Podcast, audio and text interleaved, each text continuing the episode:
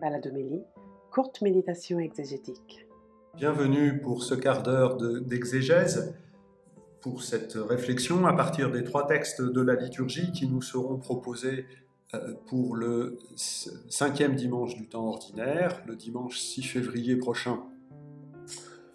Voilà, trois, trois beaux textes encore nous sont proposés avec euh, la vocation d'Isaïe. La semaine dernière, nous avions celle de Jérémie. Et là, nous avons plus précisément que la vocation d'ailleurs, l'envoi en mission euh, d'Isaïe, euh, qui se réalise alors que se manifeste euh, à ses yeux et à ses oreilles la sainteté de Dieu, vraisemblablement dans une liturgie au temple, et on nous mentionne que c'est simplement après la mort du roi, et finalement ce qui est révélé à Isaïe, c'est la seigneurie de Dieu, c'est la royauté de Dieu, il siège sur un trône.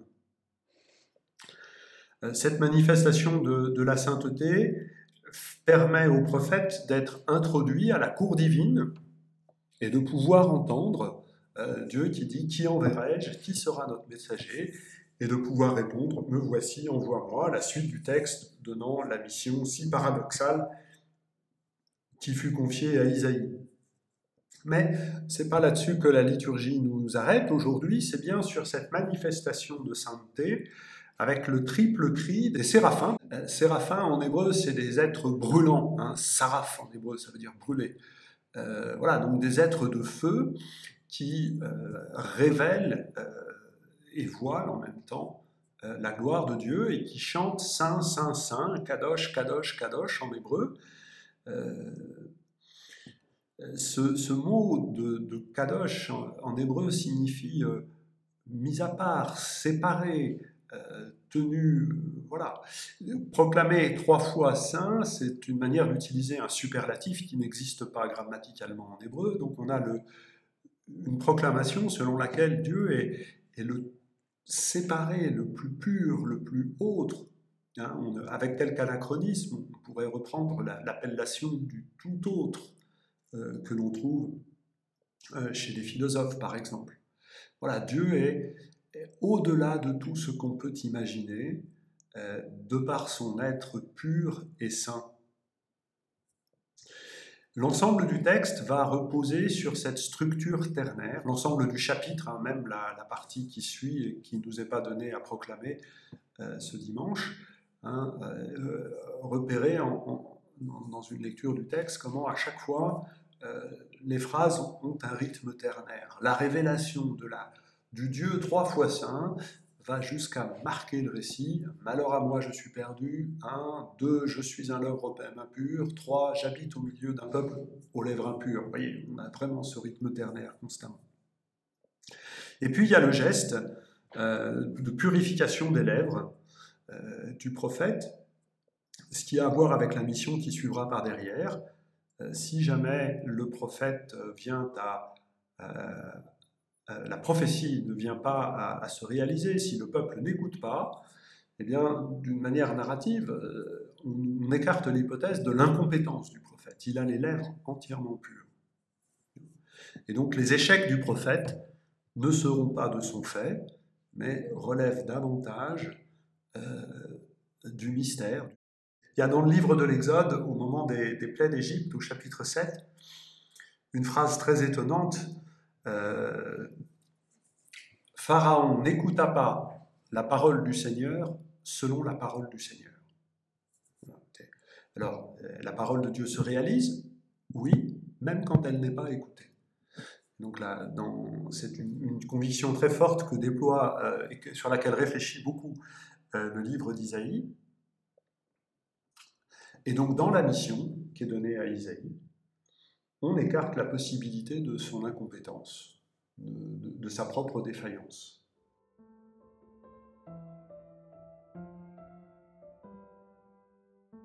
Dans la deuxième lecture, euh, nous est donné euh, le,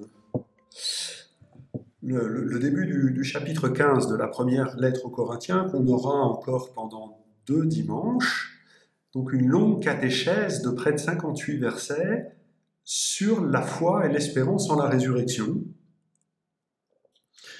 il semble, en lisant ce texte, que les Corinthiens aient quelques difficultés à espérer la résurrection alors qu'ils connaissent le deuil. On reviendra sur cette question plus particulièrement euh, dimanche prochain, euh, parce que ce n'est pas tellement ça qui est encore traité.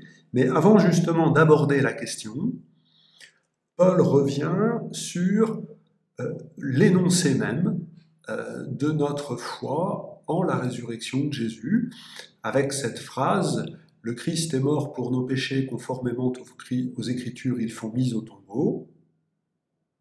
Et le parallèle, il est ressuscité le troisième jour, conformément aux Écritures, il est apparu à Pierre, puis aux douze. Voilà, ce texte qui n'est pas de Paul, puisque Paul le dit, je vous transmets ce que j'ai reçu.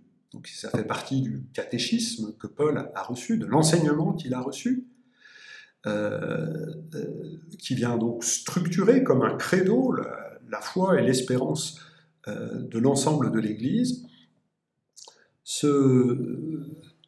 texte est donc composé de deux phrases symétriques qui affirment à chaque fois des événements, le Christ est mort, le Christ est ressuscité, que l'on interprète, il est mort pour nos péchés, la valeur sacrificielle du Christ, de, cette mort. Il est mort pour nous purifier de nos péchés. Il est mort pour les pécheurs que nous sommes, afin de nous purifier de nos péchés.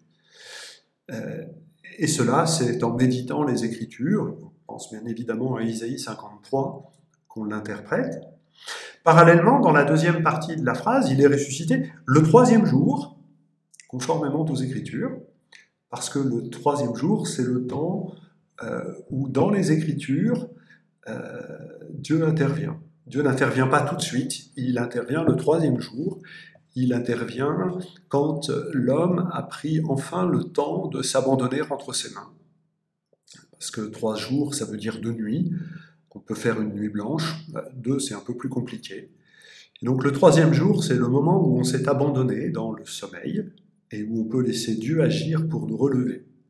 Les Écritures nous apprennent cette patience et cette sagesse de Dieu.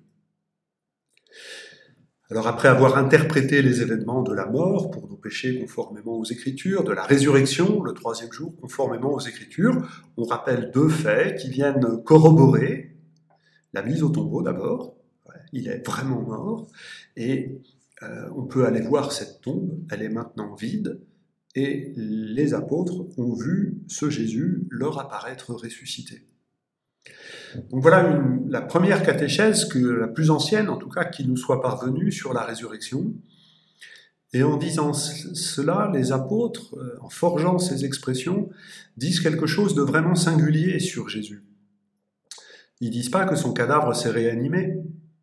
Ils emploient le vocabulaire que l'on retrouve dans le livre de Daniel au chapitre 12, par exemple. Ils emploient le vocabulaire par lequel Israël exprimait son espérance comme quoi Dieu allait intervenir à la fin des temps et pour faire justice à tous. Hein, ces trois notions, à la fin des temps, pour la justice, en ouvrant le royaume et pour tous. Et ce vocabulaire qui est utilisé là est utilisé pour parler d'un seul, de Jésus. C'est pas la fin des temps, la preuve, on est là. Mais c'est bien l'inauguration du règne qui commence. Et par la foi, c'est-à-dire par l'adhérence au corps de Jésus ressuscité, alors on participe par anticipation au geste ultime, au geste final par lequel Dieu établira son règne. Cette proclamation de la résurrection est bien la proclamation de l'inauguration du règne dont Jésus parlait euh, constamment.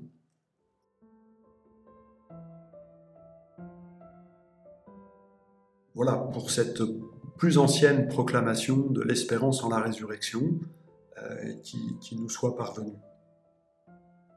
Dans l'Évangile, nous avons euh, le récit de la vocation de Simon-Pierre et en même temps euh, lié au miracle de la pêche miraculeuse, d'une pêche miraculeuse. Les évangélistes Matthieu et Marc ne nous raconte pas cette vocation de Simon liée à euh, un tel miracle. Et donc, accueillons le texte comme ça. On sait par contre que euh, Jésus a déjà guéri la belle-mère de Simon-Pierre.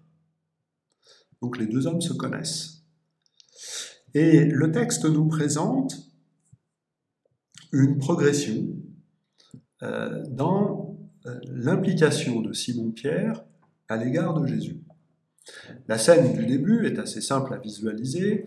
Euh, pour se faire entendre de tous, Jésus s'écarte du rivage de quelques mètres, une dizaine, peut-être un peu plus, mais guère plus, du rivage. Il est sur la barque euh, possiblement, il peut, y avoir, une petite crique avec un peu de rochers, voire de petites falaises qui viennent faire porte-voix. Et donc, en fait, la mise à l'écart de Jésus lui donne des conditions acoustiques absolument rêvées pour se faire entendre. Et donc, le premier euh, service que Simon-Pierre rend à Jésus, c'est de lui, servir, enfin, de mettre en place le dispositif euh, de porte-voix.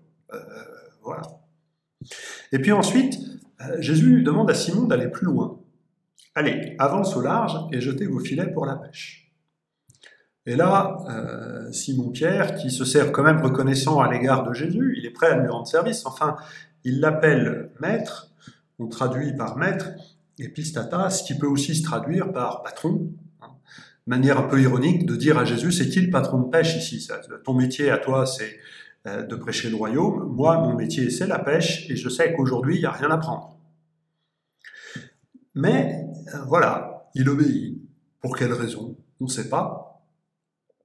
Mais il permet ainsi à Jésus non seulement de se faire entendre, mais de montrer la pleine puissance et la pleine efficacité de sa parole à travers le signe, à travers le miracle. Et puis, euh, troisième étape, Pierre va euh, cette fois-ci pleinement rentrer dans la relation avec le Seigneur Jésus, dans le service avec le Seigneur, du Seigneur Jésus, en se reconnaissant pécheur. Voilà. Et, finalement, de, les textes choisis par la liturgie nous mettent en relation euh, l'attitude de, de, Pierre avec celle d'Isaïe, hein, la, reconnaissance de, la sainteté de Dieu, de l'irruption de la sainteté de Dieu dans notre monde, et le fait de se, de se reconnaître inapte à cette présence, incapable de cette présence si Dieu lui-même ne nous rend pas présents à sa sainteté. Si Dieu ne nous sanctifie pas, nous ne sommes pas capables de la sainteté de Dieu. Et c'est le, euh, le, service que euh, Pierre accepte finalement de rendre à Jésus, c'est de montrer comment l'œuvre de Dieu dans la vie d'un homme est capable de le rendre saint comme Dieu seul est saint. Alors tout cela, c'est un chemin, c'est une route qu'il va lui falloir prendre. On lui donne une mission à faire, prendre des hommes, les rassembler, et puis euh, il faudra laisser tout.